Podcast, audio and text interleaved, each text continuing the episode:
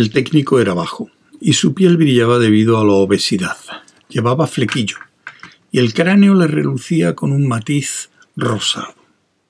Los anillos de sus dedos eran gruesos y pesados, su ropa estaba perfumada, y era el primer hombre que Mallow había encontrado en el planeta que no tenía aspecto de pasar hambre. El técnico frunció los labios con displicencia. Vamos, dése prisa. Tengo cosas de gran importancia que hacer. Parece usted extranjero. Parecía evaluar el traje de Mallow, completamente distinto del de los sigüeneses, y sus ojos se llenaron de sospechas. No soy de la vecindad, dijo Mallow tranquilamente, pero este asunto no tiene importancia.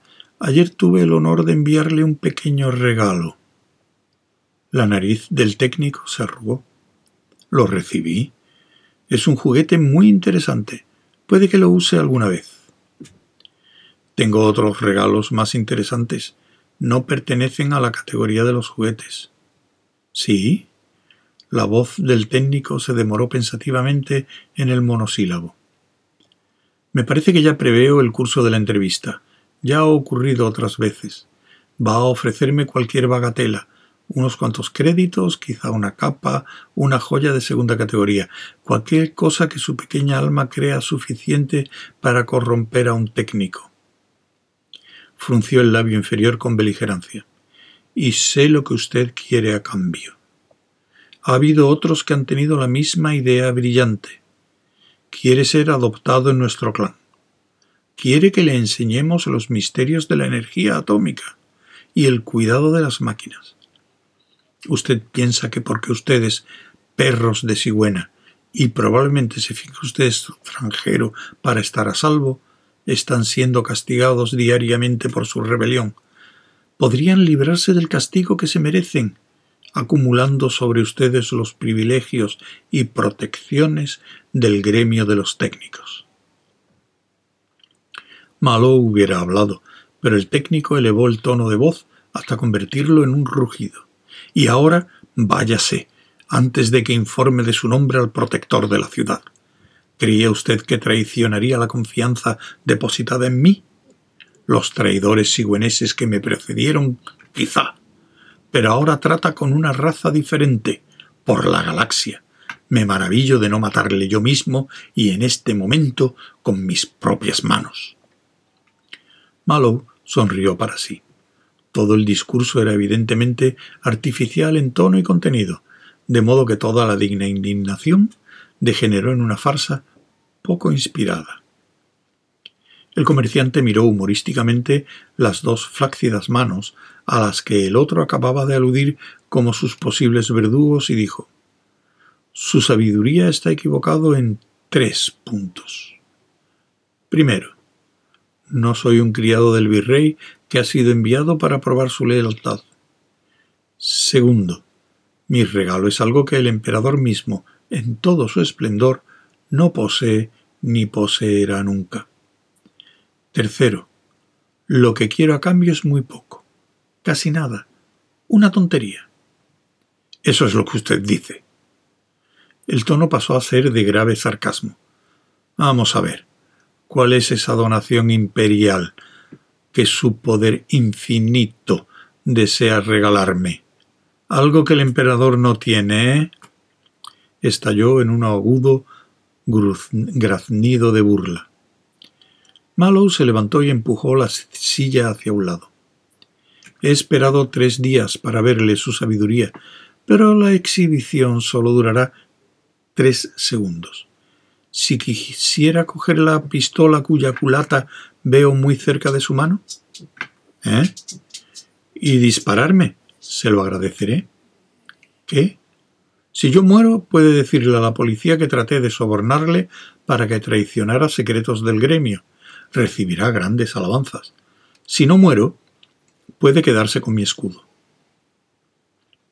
Por primera vez, el técnico se dio cuenta de la iluminación débilmente blanca que rodeaba a su visitante, como si se hubiera sumergido en polvos de perla. Levantó la pistola al nivel deseado y guiñando un ojo, cerró el contacto. Las moléculas de aire apresadas en la súbita oleada de desintegración atómica se desmembraron en resplandecientes, ardientes iones. El rayo trazó una línea muy fina que llegó al corazón de Mallow y salió despedido. Mientras la tranquila mirada de Mallow permanecía inmutable, las fuerzas atómicas que le rodeaban se consumieron contra aquella frágil y nacarada iluminación y se desvanecieron en la luz del mediodía. La pistola del técnico cayó al suelo con un ruido que pasó desapercibido. Mallow dijo ¿Tiene el emperador un escudo de fuerza personal? Usted puede tener uno. El técnico murmuró. ¿Es usted un técnico? No. Entonces, ¿dónde ha obtenido eso? ¿Qué importa? Malo estaba fríamente airado. ¿Lo quiere? Una delgada cadena de eslabones cayó sobre la mesa. Aquí está. El técnico se apresuró a cogerla y tocarla nerviosamente. ¿Está completa? Completa. ¿Dónde está la energía? El dedo de Mallow cayó sobre el eslabón más grande, recubierto por un estuche de plomo. El técnico levantó la vista y su rostro estaba congestionado por la sangre. Señor, soy un técnico de grado superior. Tengo veinte años a mis espaldas como supervisor y estudié con el gran Blair en la Universidad de Trantor.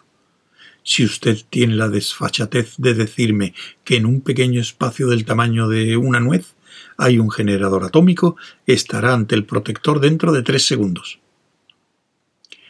Explíquelo usted mismo, si puede. Yo digo que está completo.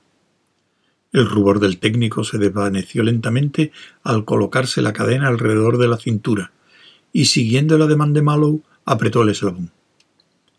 La irradiación que le rodeó centelleó con luz mortecina. Lentamente ajustó su desintegrador hasta un mínimo de fuego. Y entonces, convulsivamente, cerró el circuito y el fuego atómico se precipitó contra su mano, sin hacerle daño. Gritó. ¿Y si ahora le disparo y me quedo con el escudo? Inténtelo, dijo Mallow. ¿Cree que le he dado el único que tengo? Y él estaba, asimismo, sólidamente envuelto en luz. El técnico soltó una risita nerviosa. La pistola cayó sobre la mesa. Dijo, ¿Y qué es esa nadería? Esa tontería que quiere a cambio. Quiero ver sus generadores. Usted sabe que está prohibido. Significaría la expulsión al espacio para los dos. No quiero tocarlos ni tener nada que ver con ellos. Quiero verlos desde lejos. Si no, si no, usted tiene su escudo, pero yo tengo otras cosas. Por ejemplo, una pistola especialmente diseñada para atravesar ese escudo. Ah, el técnico desvió la mirada. Venga conmigo.